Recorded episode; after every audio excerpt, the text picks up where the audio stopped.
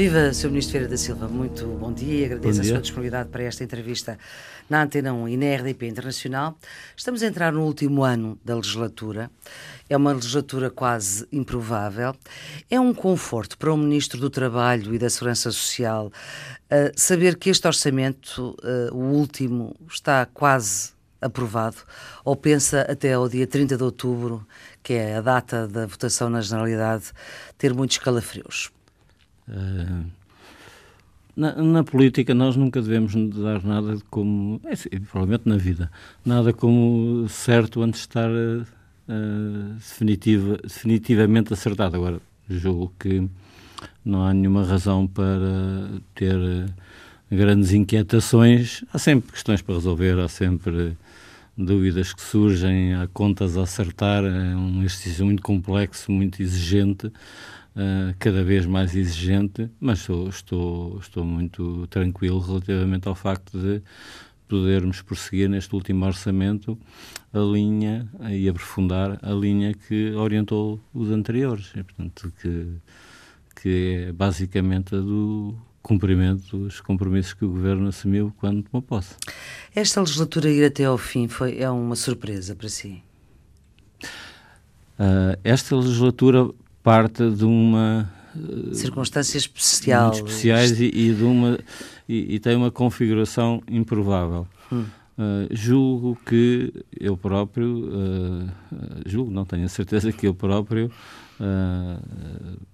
não tinha convicções absolutas sobre a possibilidade, mas à medida que o tempo foi decorrendo, fui tenho a impressão que já lhe disse isso numa outra ocasião, fui uh, me apercebendo que, à medida em que o, o, o apoio popular, chamemos assim, os resultados em matérias de estudo de opinião, uh, o clima social geral e os resultados económicos foram sendo crescentemente positivos, que seria muito difícil um, quebrar esta, este acordo que permitiu esta legislatura e este governo. Uhum. Portanto, nesse sentido, não posso dizer que seja uma surpresa, mas posso dizer que me surpreendeu agradavelmente. Não, uhum. Ou seja, não... Tem visto por parte dos partidos que sustentam esta solução governativa a colocação de linhas vermelhas por este ser o último orçamento ou o facto deste ser o último orçamento não é uma questão entre os parceiros, digamos assim? Uh, para ser completamente sincero, eu acho que não há ninguém que esteja a debater a preparação deste orçamento que não, que não tenha na cabeça que este é o orçamento que, que corresponde ao último ano da legislatura. Portanto, obviamente que isso está, não, claro que sim, está muito presente. Mas e por isso haver linhas vermelhas mais demarcadas que, que em outros? Eu, eu acho que, acho que, obviamente, linhas vermelhas eh, sempre haverá de todos os partidos. Portanto, era impensável que alguém propusesse uma inversão das políticas, isso seria, seria incompreensível. Agora, também me parece que eh, todos temos a percepção que os portugueses e as portuguesas estão à espera que o governo termine as suas funções e que depois possa ser avaliado, avaliado nas eleições. Mas, portanto, isso resumindo, o... quer dizer que nem PCP, nem Bloco de Esquerda, nem Partido Ecologista ou os Verdes colocaram linhas vermelhas para este orçamento de 2019? Não sei se o fizeram formalmente nas, nas reuniões que tive com, a propósito, tenho tido, a propósito deste assunto, não, não, não me apercebi disso. Agora, eh, obviamente que há um compromisso que, a não ser cumprido, seria um compromisso destrutivo, seria qualquer inversão uh, significativa. Uh, de, há sempre correções de percurso, mas uma inversão da lógica de recuperação de rendimentos, de de crescimento dos. dos de, Sim, mas não seria expectável, pelo menos da parte dos parceiros do governo, que, viesse, que viessem Sim, essas. Por, por, isso é que eu estou a dizer, não acho que seja uhum. possível afirmar, uhum. não, não, não, não há linhas vermelhas de todo. Agora, as questões são colocadas, as questões que são colocadas são questões que, que, que para as quais, uh, com mais ou ou menos intensidade, com mais ou menos trabalho, uh, julgo que existe um clima positivo para encontrar as soluções. Bom, além de recentemente Jorge de Sousa ter dito, ter usado uma expressão popular a dizer que o, o governo não podia contar com o ovo no dito cujo da galinha em relação ao orçamento, Catarina Martins é que foi um pouco mais longe e diz que o voto do Bloco de Esquerda no orçamento vai depender da negociação com os professores. Como é que leu isto? Eu não tive, não, não tive. Foi numa entrevista muito recente, na Sim, TSF. não tenho, não, não apercebi que fosse exatamente esse o sentido da, da intervenção da, da, da, líder do, do Bloco de Esquerda. São são questões que. Acha têm, que é uma frase para negociar também?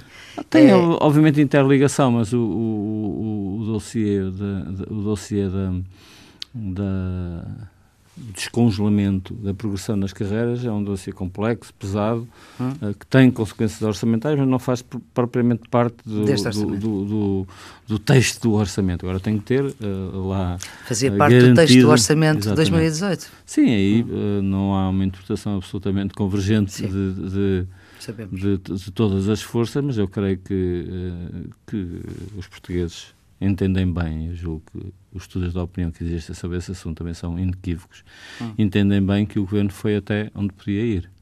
Uh, numa lógica de equilíbrio entre todos os setores profissionais dentro da administração pública e de uma lógica que é uma lógica muito ambiciosa, que é de recuperar uh, um período muito longo de congelamento. Hum. Nós temos bem consciência que uh, a generalidade dos trabalhadores da administração pública tiveram desde 2010 tem desde 2010. Mas, Sr. Ministro da Silva, parece que uh, o Governo, e com esta questão dos professores e com a exigência do tempo todo dos professores, parece que foi apanhado de surpresa, que não estava à espera que esta questão se colocasse desta forma.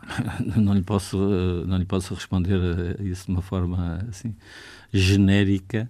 Uh, nós sabemos que a carreira docente é uma carreira especial é mesmo uma carreira especial, como, como, algumas outras, mas é uma carreira que tem características distintas das, das outras e que progride de maneira diferente. Progride de maneira diferente foi. e, portanto, uh, dessa forma, uh, houve que encontrar uma solução que tentasse uh, equilibrar aquilo que foi feito para, para os restantes, para os restantes profissionais.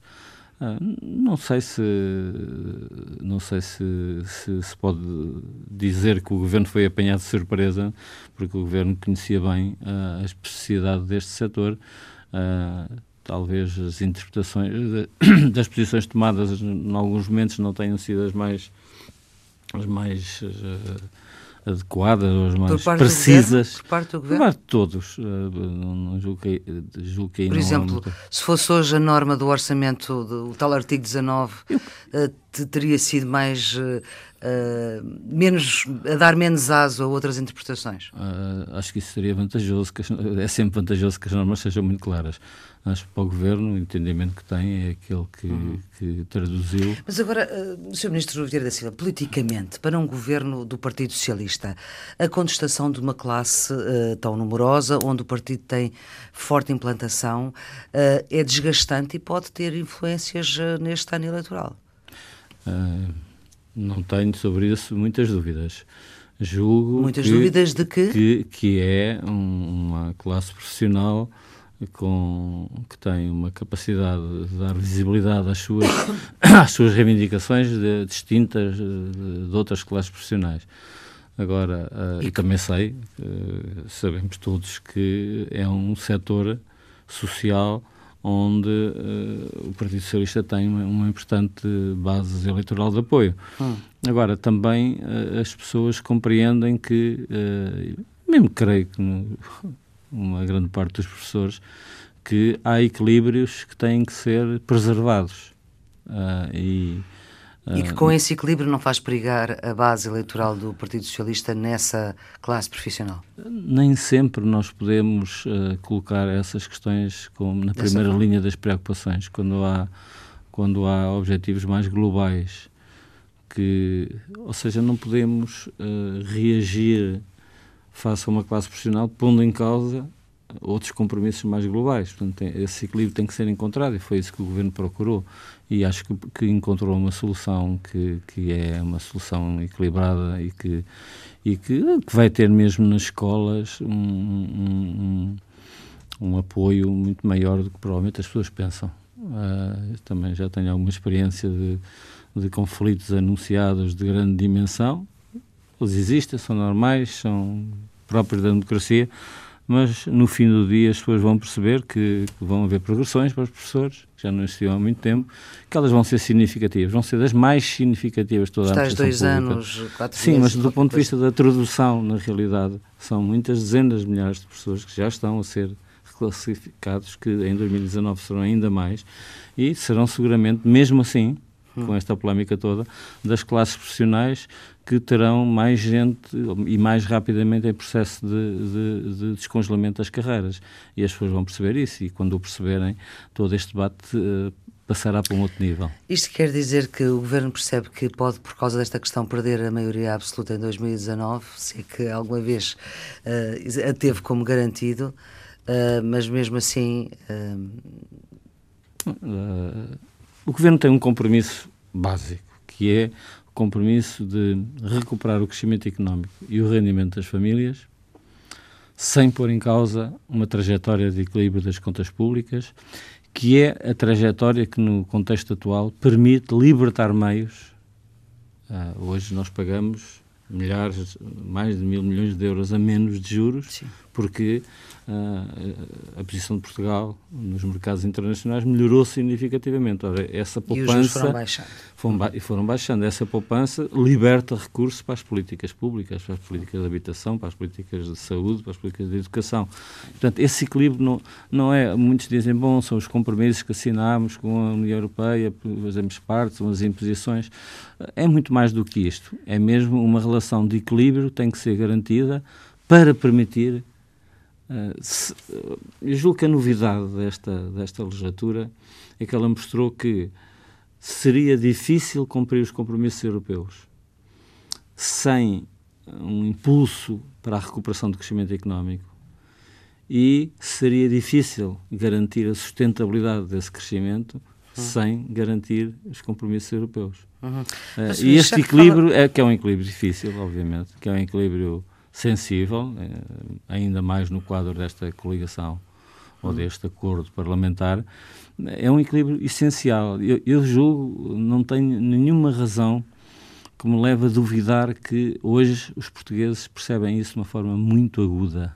Hum. E todos os estudos de opinião o, o, mostram que as pessoas percebem que é necessário, até porque outras experiências uh, europeias e não só, uh, dão-nos ensinamentos importantes, as pessoas percebem que é, que, que, é necessário garantir esse equilíbrio, que essa é, é provavelmente hoje a maior medida de avaliação de uma boa governação. Mas os partidos que sustentam o facto do Partido Socialista estar no governo, uh, precisamente põem em causa, dizem que o governo é quase mais tem mais preocupação com os compromissos de Bruxelas do que com os compromissos aqui em Portugal. E dados da Direção-Geral do Orçamento, e já que falava há pouco nos mil milhões de euros uh, uh, que foram poupados com os juros da dívida, há mais de mil milhões de euros de pagamentos em atraso dados de agosto da Direção-Geral do, do, Orçamento, dos quais 75% é hospitais. Portanto, há um dinheiro que não é canalizado para os serviços públicos essenciais. Como sabe, não é, não é a sua, não é sei, área. Não é a sua área. Em todo caso, Mas em todo caso, como também sabe tão bem quanto eu, esta não é uma questão desta conjuntura, é uma questão que infelizmente tem sido constante ao longo de décadas, a criação hum. de dívida, depois, depois a sua resolução e depois uh, uma dinâmica que leva a uma nova criação de dívida. Tem, há muitas razões para isso. O setor da saúde tem uma situação particular do ponto de vista das contas públicas, porque enquanto que em muitos setores é possível programar e, e condicionar a despesa àquilo que são as, as, disponibilidades existentes no setor da saúde, ninguém vai, a nossa lei não o permite, felizmente, ninguém vai impedir um tratamento porque ele não estava orçamentado e, portanto, há aqui um risco que a despesa possa não, não estar devidamente, devidamente programada, mas lembro-me de ouvir há pouco tempo o Ministro das Finanças dizer que, que essa solução vai ser resolvida. Portanto, isto são dados de agosto, já estamos em outubro. A situação portanto... vai ser resolvida do ponto de vista hum. de apesar de, de, dos dados que eu tenho, como digo, não é a minha especialidade, não é, não é a minha não é área, eu não gosto muito de é falar de tutelas que, que, do Ministro Mário Centeno. Uh, do Mário Centeno. Apesar de também ser Centeno. E do, e do Ministro Uh, não, eu chamo-me Vieira da Silva, uh, portanto cada um tem o seu próprio nome. Uh, Sim, mas, mas percebe o que é que eu quero dizer quando eu digo, quando percebo eu digo que, que... Percebo que, que, que eu não sou muito adepto de frases feitas, mas em todo caso, obviamente que o objetivo de redução da nossa fragilidade externa é um objetivo que é partilhado por todos os membros do governo. Obviamente, nem sempre uh, estaremos estar todos de acordo com uma forma como, com, com, como esse caminho é percorrido. Eu até estou genericamente e, e, e, predominantemente de acordo, mas há sempre momentos em que há, em que há qualquer governo tem, tem sempre tensões, tem sempre uh, debates sobre aquilo que há a fazer. Uh, agora, o governo tem. A área. E o que me está a dizer área, é que a área da saúde é uma área de tensão dentro do governo? Uh, não lhe estou a dizer nenhuma novidade, é uma área de tensão em todos os governos, porque precisamente tem essa, essa situação específica. É uma, é uma área muito difícil, porque a inovação é muito grande, porque a nossa população está a ter uma evolução demográfica muito exigente para o setor da saúde e porque tem esse, nós temos esse compromisso. Temos um serviço público de saúde, Serviço Nacional de Saúde, que tem uma responsabilidade plena perante os cidadãos. Se, espero que, nunca, que não aconteça, se você ou eu precisarmos de ter eh, de ir para um hospital público e ter uma intervenção daquelas que custam centenas de milhares de euros, Sim. acontece. Acontece, uh, temos. Isso, isso é feito. E é feito com eficácia e com muita qualidade. Ora, isso tem consequências do ponto de vista, do ponto de vista financeiro. E, portanto, isso gera esse tipo de, de tensão, portanto, que não é deste governo, nem do governo anterior, nem do Bom, outro mas ficamos anterior. a saber que neste existe. Sr. Ministro, eu gostava de lhe perguntar... Existe em termos temáticos, não estava a pessoalizar a, a, certo. questão. portanto, não tem que ver com o Ministro, mas não sim tem a ver com, com os ministros, com, que é uma área difícil, como, tam, como também tem... a área das pensões, obviamente. Exatamente, exatamente. Era aí também que eu queria chegar, mas através uh, desta pergunta. Sr. Ministro, foi estratégia do Governo, o pertence ao núcleo duro, onde é decidido aquilo que e a forma como se comunica e como se chega à decisão política, que é disso que estamos aqui a falar. Uh, esta negociação para o orçamento para 2019, de uma forma geral, começou muito dura, com não havia folgas orçamentais, não havia, uh, não havia aumentos para a função pública, não sabia se ia haver sequer algum aumento das pensões e de repente, enfim, de repente, talvez não tão de repente quanto isso, uh, lentamente começa aqui e ali a poder haver alguns aumentos para a função pública, alguns aumentos para, para as pensões, uma reclamação que a esquerda e uh, os sindicatos nunca deixaram cair. O que eu lhe pergunto é se houve aqui uma estratégia de fechar primeiro para abrir depois.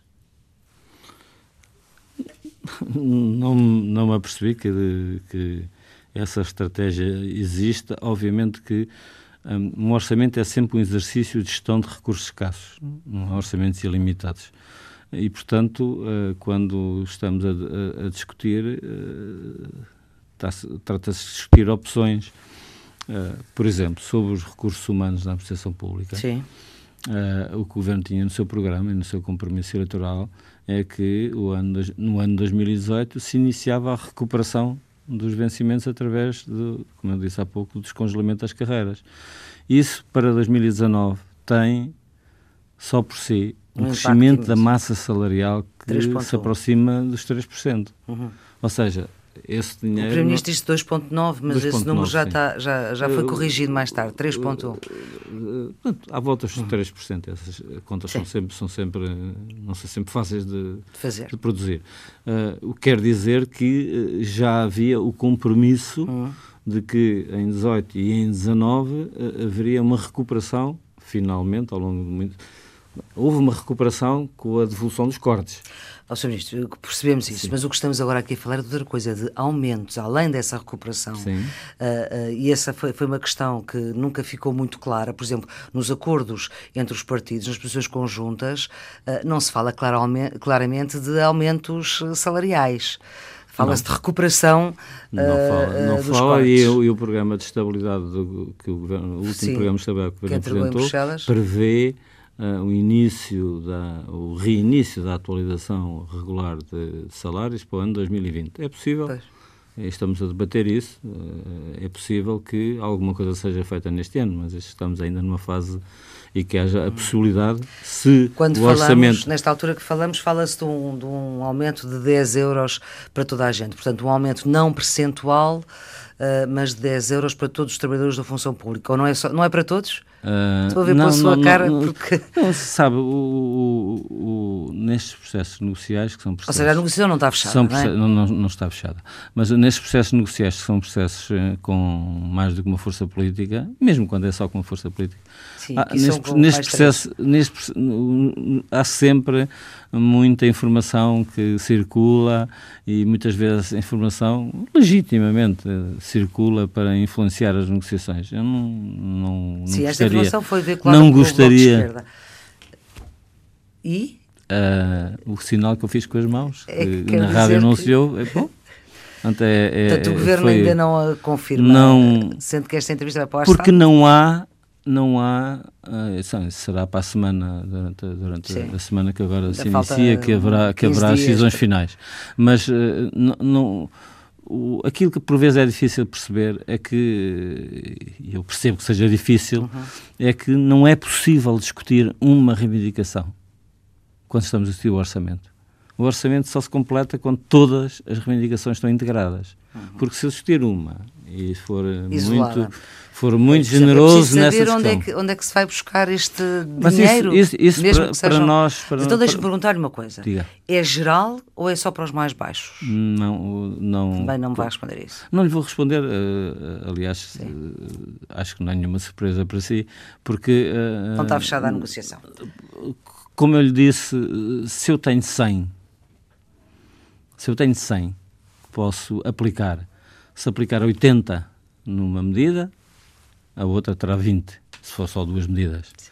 Se aplicar 50, a outra terá 50. 50. É, é, não é uma questão de estar aqui a esconder, é uhum. é que uh, seria sempre. E uma das hipóteses, enfim, eh, pode-se fazer um pouco através da baixa da contribuição da ADSE, ou também nem isso Não está... creio que isso neste momento esteja em cima da mesa, uhum. mas. Uh, mas como lhe disse, até o último dia, sempre possível. O último não. Deixe-me perguntar-lhe, porque isso o Primeiro-Ministro respondeu, antes. e se calhar o Sr. Ministro uh, Vieira da Silva também pode responder, que é, se, fosse, se dependesse da sua vontade, era para todos ou era só para os salários mais baixos o aumento?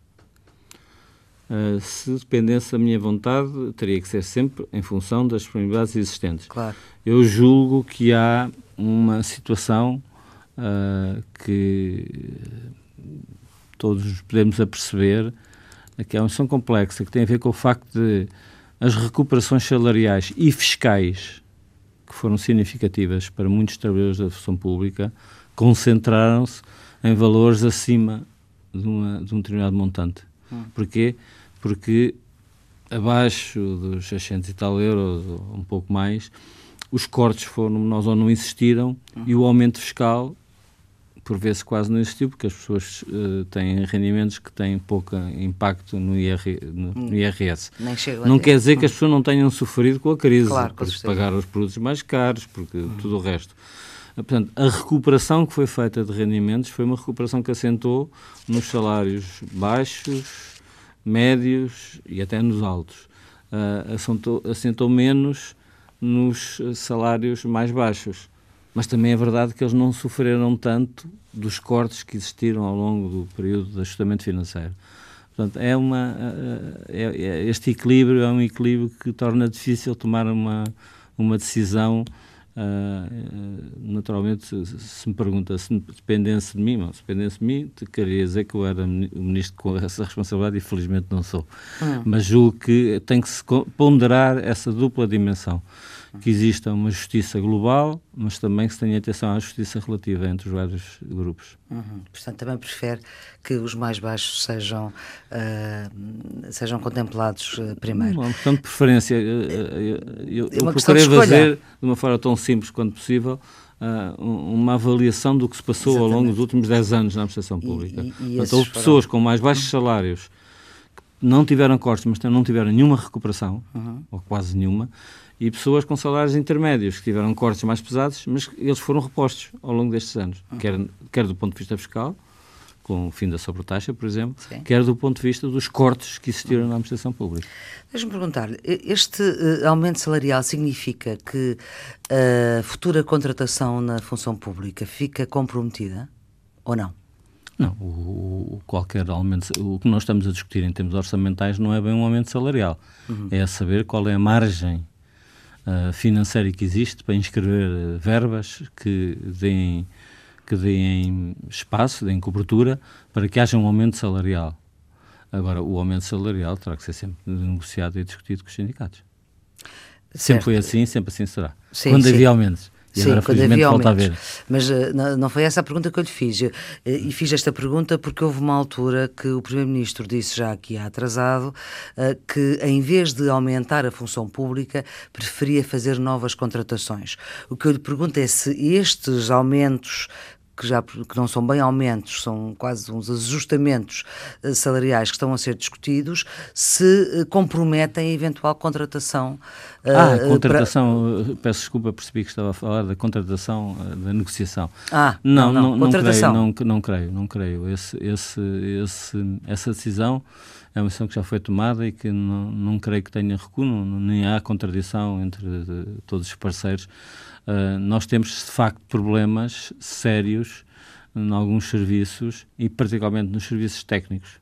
O Estado deixou de ser um contratante, de, para além das áreas específicas da saúde, da educação e pouco mais, um contratante de quadros qualificados, o que quer dizer que nas generalidades dos ministérios, áreas que são muito importantes para a definição das políticas estão muito, muito uh, debilitadas e, portanto, o Estado já decidiu Sim. que haverá um processo de contratação de mil quadros uh, superiores para, para, as, para, as, áreas de técnica normativa. Isso é absolutamente essencial. Eu sinto isso no Ministério do Trabalho. Uh, é, aliás, já me perguntaram isso várias vezes, a grande diferença que sinto relativamente a, a as outras, outras, outras situações que passei, passei pela, mesma, pela mesma casa é que, de facto, houve uma degradação muito significativa do, do, do número e, e, e, havendo o número, há também da qualidade dos, uhum. do, dos serviços do Estado. E com condições remuneratórias que garantam fixar os melhores, como ouvimos esta semana Rui Rio pedir ao Governo? Olha, hum, eu tenho alguma experiência que nós estamos a lançar eh, concursos uh, externos pela primeira vez há muito tempo na área das condições de trabalho, da. Autoridade hum. para as Condições de Trabalho e do Instituto de Segurança Social e mesmo numa situação em que temos um desemprego que começa a ser historicamente baixo, hum o nosso, o nosso volume de desemprego é inferior ao que existia em 2008, antes da crise de Lehman Brothers. Uh, portanto, mesmo nessa situação, uh, posso lhe garantir que a procura por essas vagas é muito elevada, porque uh, as pessoas, ainda talvez com menos, com menos, de uma forma menos apelativa de que existir, poderá ter existido no passado, as pessoas olham para a possibilidade de uma carreira na administração pública como uma carreira com interesse, do ponto de vista da sua qualificação, do ponto de vista da, uhum. da, da sua estabilidade, do ponto de vista do, do, da, da, sua remuneração. Portanto, é óbvio que, que nós temos problemas uh, de competição do ponto de vista remuneratório com o setor privado em algumas áreas, mas uh, as experiências que eu tenho é que há muitas centenas, quando não milhares de pessoas que concorrem a lugares uh, que, que, não comportam tanta gente, quer dizer que, que, e são pessoas empregadas, não são pessoas desempregadas, são pessoas que estão disponíveis para uma opção de carreira na administração pública. Isso também se compreende porque alguns setores que integravam esses jovens quadros são setores que não estão hoje a contratar, por exemplo, a banca, Sim. setores financeiros. e, portanto, o Estado também desapareceu, sem ser na área dos professores e na área uhum. da saúde, onde houve contratações significativas, uhum. mas o Estado também quase que desapareceu como entidade contratante. Portanto, eu digo, digo que, eh, apesar das limitações uh, remuneratórias que existem, uh, era bom que criar condições para voltarmos a ter um, uma carreira na administração pública que fosse atraente e que mobilizasse alguns dos melhores dos nossos quadros. Uhum. E eu tenho, tenho, estou absolutamente convencido que isso é possível.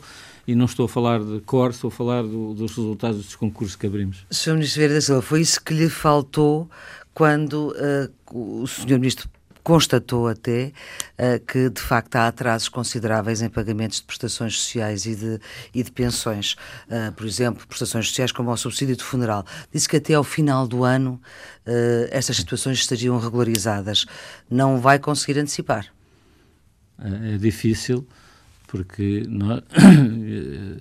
É preciso, Mas o problema é aqui também era falta de pessoal. É, é, essencialmente um problema de falta de pessoal, que pode ser parcialmente compensado por melhorias tecnológicas, e elas estão a ser feitas, mas uh, no, segmento onde essa, essa uh, é preciso esclarecer para quem nos está a ouvir que só estamos a falar de novas prestações. Sim. As prestações que estão em pagamento são a grande maioria, essas não têm nenhum atraso, Sim. são pagas com toda a regularidade, a não ser um caso ou outro que possa haver um problema excepcional. Agora, nas novas prestações, principalmente as prestações chamadas diferidas, as pensões, em que é preciso proceder a um cálculo complexo. Daqui a uns anos esse problema deixará de existir porque eh, as carreiras das pessoas estarão todas já informatizadas. Infelizmente, eh, as pessoas que hoje se reformam, algumas delas ainda têm carreiras contributivas em papel. Sim. Portanto, é preciso recuperá-las e isso é um pouco mais lento. Uh, mas uh, nesses setores nós tivemos uma quebra de, de pessoal, um, face a 2010, da ordem dos 40%. Não, é difícil fazer milagres hum. desse ponto de vista. E também não é apenas uma questão quantitativa. Quem sai são as pessoas que têm mais experiência. E quem entra, mesmo entrando pessoas, elas vão ter um período de aprendizagem e um período de, até Porque isto atingirem é uma, uma matéria também técnica. Sr. Ministro, há uma coisa que depende do Governo e depende, isto é da sua pasta claramente, tem que ouvir os parceiros sociais, mas a decisão é do Governo, uh, ah, um, e que uh, tem que ver com o salário mínimo. Já há muito foi dito, uh, sabemos que aquilo que está, o valor que está no, no programa do Governo é 600 euros em 2019, nesta altura é 580. Uh, houve, hum, ao longo deste ano, uh, alguma abertura por parte do patronato para uhum. até poder haver uma subida desse salário mínimo. Neste momento já há também aí um fechamento também por parte, ou seja, também já houve alteração. Um, vai ser mesmo só 600 euros quando tem os seus parceiros a dizer que tem que ser mais, a UGT a dizer que tem que ser mais, a CGTP com o mesmo número do PCP, 650? Uh, não lhe posso dar uma resposta definitiva. Uh, se quiser que eu lhe diga a minha sensibilidade, é que a maior probabilidade é que o, o governo cumpra aquilo que está escrito no. no não, isso aí não temos dúvidas, não é? Uh, isso aí não há dúvida. cumpra saber... no sentido de manter esse valor. É, acho que é o mais provável. Estamos no último ano da legislatura, não estamos a lançar. depois haverá eleições, cada um uhum. dirá de sua justiça. Não, não estamos a lançar um novo processo de, de, de atualização uh, de, do salário mínimo, mas uh, eu julgo que a questão do salário mínimo... Mas não é taxativo, quer dizer, uh, não, há a probabilidade que cumpra os 600, mas seria, pode... Seria absurdo que fosse, porque a nossa legislação diz que o Governo fixa o salário mínimo ouvindo os parceiros sociais. Se eu dissesse agora que será este valor... Os patrões estão a dizer que não, que é para ficar assim, mas os sindicatos não. Ouça, uh, na contratação coletiva hum. há setores onde estão a fixar valores mínimos de remuneração mínimo, bem altos. superiores certo. àqueles do salário então? mínimo. Uh, agora temos que discutir. Não uhum. iniciamos essa sessão, será muito em breve. Temos que discutir, uh, obviamente, Por parte do se, governo, da parte dos parceiros. Está se da parte o governo está principalmente comprometido com, com, com o compromisso que assumiu. Uh, que é um compromisso que fará com que o salário mínimo nesta legislatura tenha um crescimento que nunca teve. Sim. Uh, ou poucas vezes teve. Sim, mas agora tem um crescimento de 580 para 600 euros. Creio que a CGTP fez as contas e dá 76 cêntimos por dia os 20 euros dividido pelos dias. Bom, não interessa. Mas uh, o que eu queria perceber é. Eu acho que nós começámos esta, esta hum, legislatura, só, a memória já. 505. 505. É. 505 para 600 uh, é uma aproximação muito significativa. Mas o mais importante de tudo Sim. é quando definimos uma trajetória de crescimento, o que é que se ouviu na sociedade portuguesa? Ouviu-se. Que ia ser um descalabro. Ia ser um descalabro. Pronto. Não, mas uh, pronto, Sim. mas isso é muito importante. Porquê? Porque este processo não só permitiu que não houvesse descalabro, como gerou um muito maior consenso na sociedade portuguesa uhum. sobre a necessidade deste aumento. Hoje, mesmo na concertação social, pode não haver um grande entusiasmo e uns dizerem é 610 ou 630, uhum. pode não, podemos não viver essa situação, porque os setores económicos não são todos iguais. Sim. Mas não há já nenhum debate aceso sobre os riscos do, aumento do salário mínimo. Mas, Sr. Ministro, o que eu gostava só... de perceber, uh, para, para, para isto ter alguma concretização, é perceber se por parte do Governo, independentemente do compromisso dos 600, que sabemos, já o Primeiro-Ministro também o, o, o afirmou, independentemente desse compromisso, se há a vontade política de, eventualmente, uh, subir um pouco mais. A vontade política que o salário mínimo fosse mais alto existe a avaliação de que essa seja uma medida adequada ou se será mais adequado privilegiar a estabilidade e a previsibilidade. Hoje, hoje os agentes económicos estão todos preparados, os agentes económicos que fazem planeamento, que Sim. são a grande parte deles, eh, estão preparados para que em janeiro tenham um, um salário mínimo de 600 euros. Não estão preparados estão, para estão ser... Pre... Sim, estou-lhe a perguntar, não estão preparados para ser mais 600 euros? Seria uma mudança que seria introduzida. Agora, se eu sentir, se o Governo sentir que a parte dos parceiros e da avaliação que o Governo faz, como sabe, o salário mínimo está a ser avaliado de 3 em 3 meses. Uh, que os dados confirmam que, que, podemos ser mais ambiciosos, não, não será o governo que vai dizer não, que, que, irá travar essa ambição. Agora vamos ouvir os parceiros. O que é absolutamente aqui eh, relevante e é inovadora é que nós começamos, quando, no, no início do ano, com o aumento do salário mínimo, sobe a percentagem de trabalhadores com a receberem salário mínimo. Sim. O que já aconteceu no último ano é que no fim do ano a percentagem já voltou àquela que existia. O que é que quer dizer com isso? Que os outros salários uhum. foram crescendo ao mesmo nível, uhum. em média. E isso quer dizer que a estratégia de crescimento dos salários mínimos é uma estratégia que tem eh, fundamento na evolução da economia portuguesa. Sr. Ministro, também uma área que tem que ver consigo, que tem que ver com as longas carreiras uh, contributivas.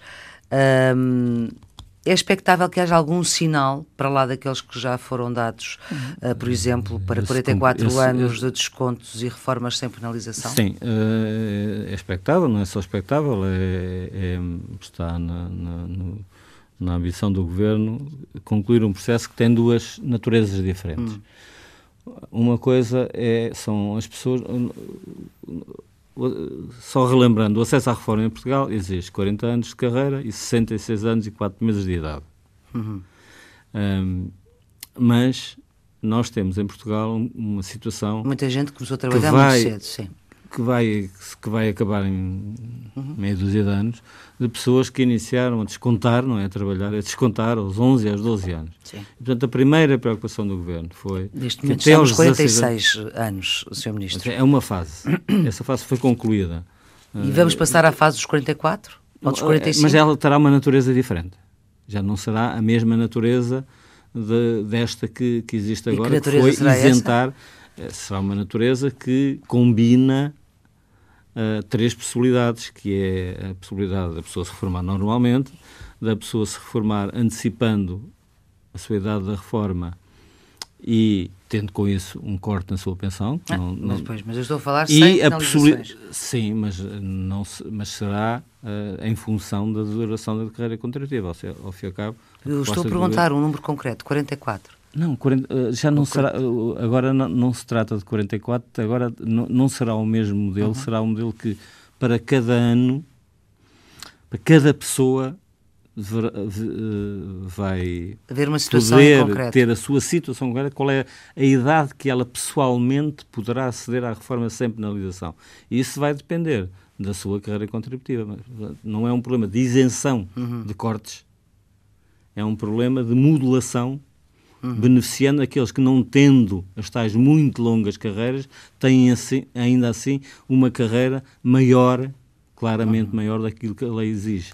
E esse será, obviamente, o Governo Fora terminará a legislatura sem que esse processo seja, seja legislado. Fora de causa, os 40 anos sem desconto e sem penalização se não se tiver os 66 anos mais 4 os 40 meses. Anos, os 40 anos de carreira com 60 anos sim. de idade, que, foi, que é uma reivindicação que algumas PCP, forças defendem. Sim. E a, CIP, e a CIP também já o defendeu. Uh, eu já, já disse isso várias vezes aos parceiros e, em discussões, e até em discussões públicas, a aplicação de uma, de uma norma dessas, 40, 60, dá direito à reforma sem penalização, implicava que para, para mantermos o equilíbrio que tem hoje a, a Segurança Social, melhor ou pior, tivéssemos que subir as contribuições em 5 pontos. Ou seja, a taxa social única teria que subir 5 pontos para que todos pudessem ir para casa com 40 anos, desde que tivessem 60. Hum. É essa a situação. Isso, isso é algo que... E o PCP e o Bloco de Esquerda, quando diz isso, concordam consigo? Isto não é uma questão de concordar, é um dado objetivo. Hum. Uh, Poder-se há sempre dizer, bom, então vamos buscar recursos a outro sítio. Hum. Uh, mas, uh, repara, hoje é preciso que nós tenhamos bem essa consciência, porque esta é uma realidade que veio para ficar. Aos 65 anos, a esperança de vida Ainda das pessoas em Portugal está à volta dos 20 anos. Aos 60 será qualquer coisa como 24 25, ou 25 anos. Ora, trabalhar 40 anos e ter uma pensão durante 25 em média, inevitavelmente quereria dizer que essa pensão seria muito baixa. Porque a, a economia não, tem, não, não, não recebe euro milhões, não é? Sim. Recebe aquilo que as pessoas e as empresas contribuem. Sr. Ministro, para si, esta solução de governo pode dar casamento, amizade, união de facto, comunhão de adquiridos? Uh, pode sou, dar o quê? Sou muito liberal desse ponto de vista. Não, não, não tenho. Não tenho uh,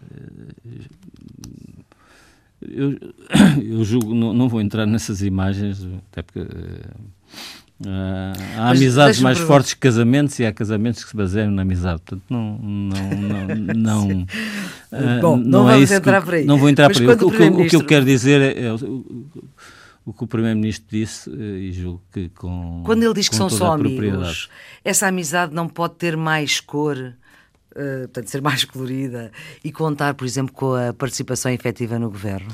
Ah, eu, a, a minha leitura que faço dessa situação é, é a seguinte: nós, para chegarmos aqui, tivemos que produzir mudanças. E tiveram de ser muito amigos. Tivemos que produzir mudanças Sim. na própria colocação dos partidos, todos. Sim, claro. E, portanto, uma solução mais ambiciosa do ponto de vista governativo é uma solução que exigirá mais mudanças.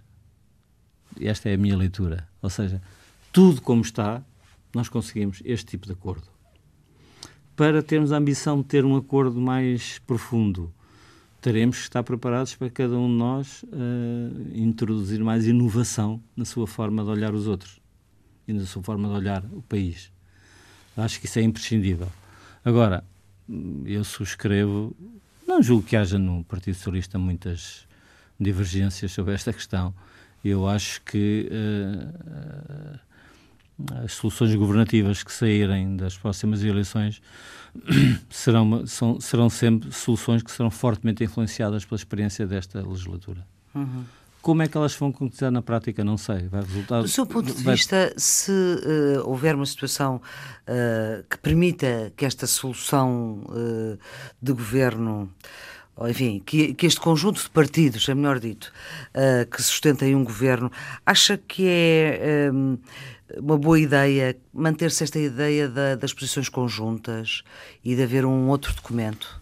Ah, o, esta, esta, esta solução, Começava a partir de, esta solução governativa, não queria, não, esta solução governativa baseou-se numa, numa, na identificação de uma necessidade de mudar de políticas e da identificação relativamente simples de quais eram os eixos dessas políticas. Hum. A próxima legislatura será diferente. Uh, já não pode ter o mesmo tipo de compromissos, porque esses compromissos foram cumpridos. Portanto, terá que, teria que definir, se, hum. se os partidos tiverem essa vontade, um outro tipo de compromissos para os, os outros quatro anos. Mas ainda há muita coisa sim. a fazer durante este ano. Não, não, não, sim, claro. Mas, mas em todo caso, então, o, que, o que eu disse e repito é que uh, qualquer solução governativa que exista para a próxima legislatura, ela será muito influenciada pela experiência que tivemos. O que quer dizer que não deixará de haver um debate muito profundo e muito intenso e construtivo entre o Partido Socialista e os partidos que, que uh, suportaram esta ou que apoiaram esta solução governativa. Agora, como é que isso na prática vai, vai funcionar? Eu vai depender que... muito das eleições, claro. mas também depende da vontade de cada um dos partidos. Eh, eu sei que gosta de falar por palavras suas, mas uh, uh, Pedro Nuno Santos disse recentemente na Associação 25 de Abril que se o PS se entender à direita não contem com ele.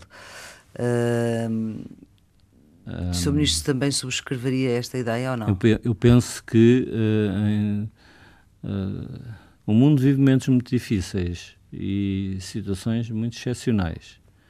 Uh, basta olhar o que se passa em Sim. muitas zonas, algumas delas próximas de nós do ponto de vista cultural e no e Brasil, outros, por exemplo. Por exemplo. Uh, e portanto as afirmações definitivas são sempre perigosas uh, quando se trata de defender valores tão importantes como os da liberdade e da democracia. Agora, eu não creio que o quadro político em que vivemos aponte com probabilidades significativas para qualquer espécie de, de acordo uh, estrutural com os partidos à direita do Partido Socialista. Não acredito. Acho que, que esta história recente não aponta para aí, o que não quer dizer que aqui ou acolá não tenham de existir entendimentos, desejavelmente com todos os partidos, uh, num número muito reduzido de questões, mas não acredito, e acho que essa é a posição do Partido Socialista, na sua esmagadora maioria, que a, eh, a solução, qualquer solução encontrada ao centro, que tem sido muito testada com maus resultados na maioria dos casos, hum. em muitos países da Europa, seja uma solução que interessa a Portugal.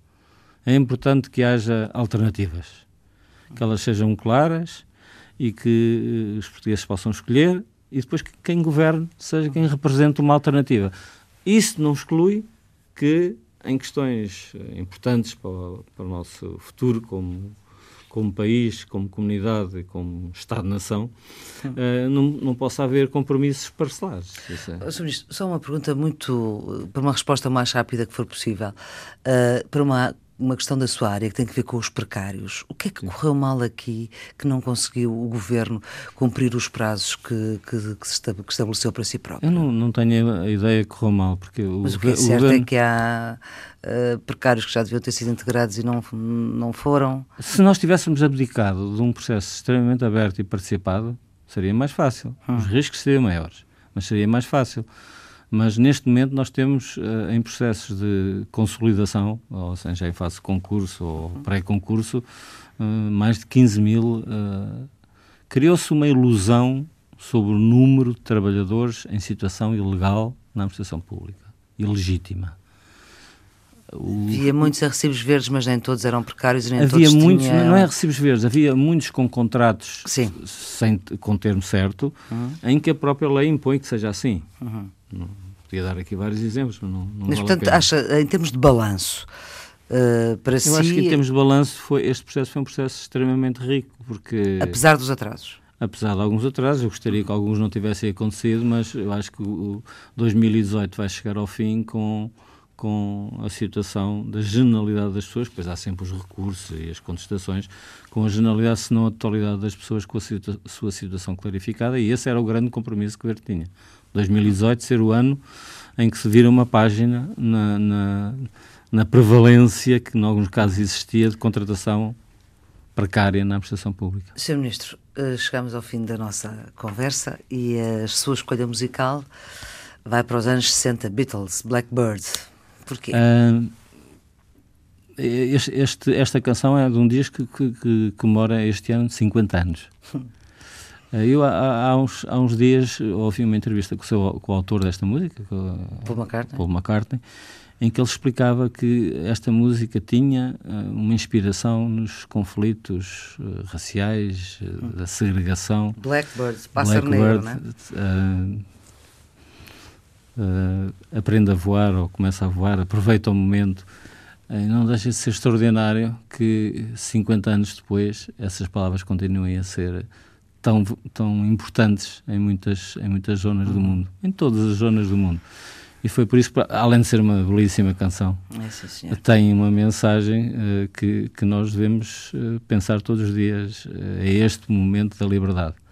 É, é, salvo a última frase da canção. Portanto, vamos aproveitá-lo e vamos deixar os Beatles cantarem o Blackbird. A escolha é de Vieira da Silva, Ministro do Trabalho e da Segurança Social, as operações multimédia de Filipe Vasconcelos, os cuidados técnicos de Henrique Soares, a produção de Carla Pinto. Esta entrevista está sempre disponível a toda a hora em podcast e também no sítio da net da Antena 1. Não perca depois das notícias Ruben de Carvalho e Jaime Nogueira Pinto com Rui Pego são os Radicais Livres, uma conversa também livre de liberdade na rádio. Tenham um bom fim de semana. Blackbird singing in the dead of night. Take these sunken eyes and learn to see all your life.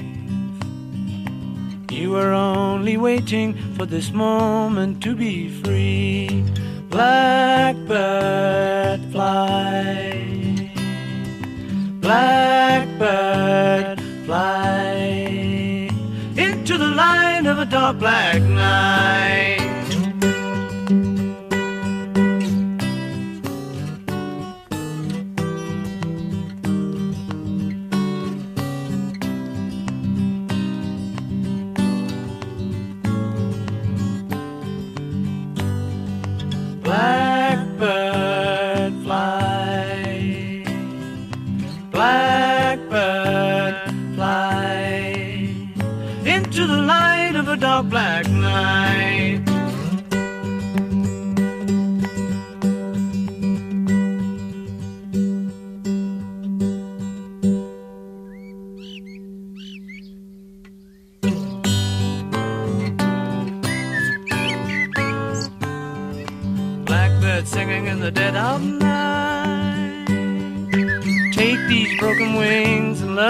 Fly all your life. You were only waiting for this moment to arise. You were only waiting for this moment to arise. You were only waiting for this moment to arise.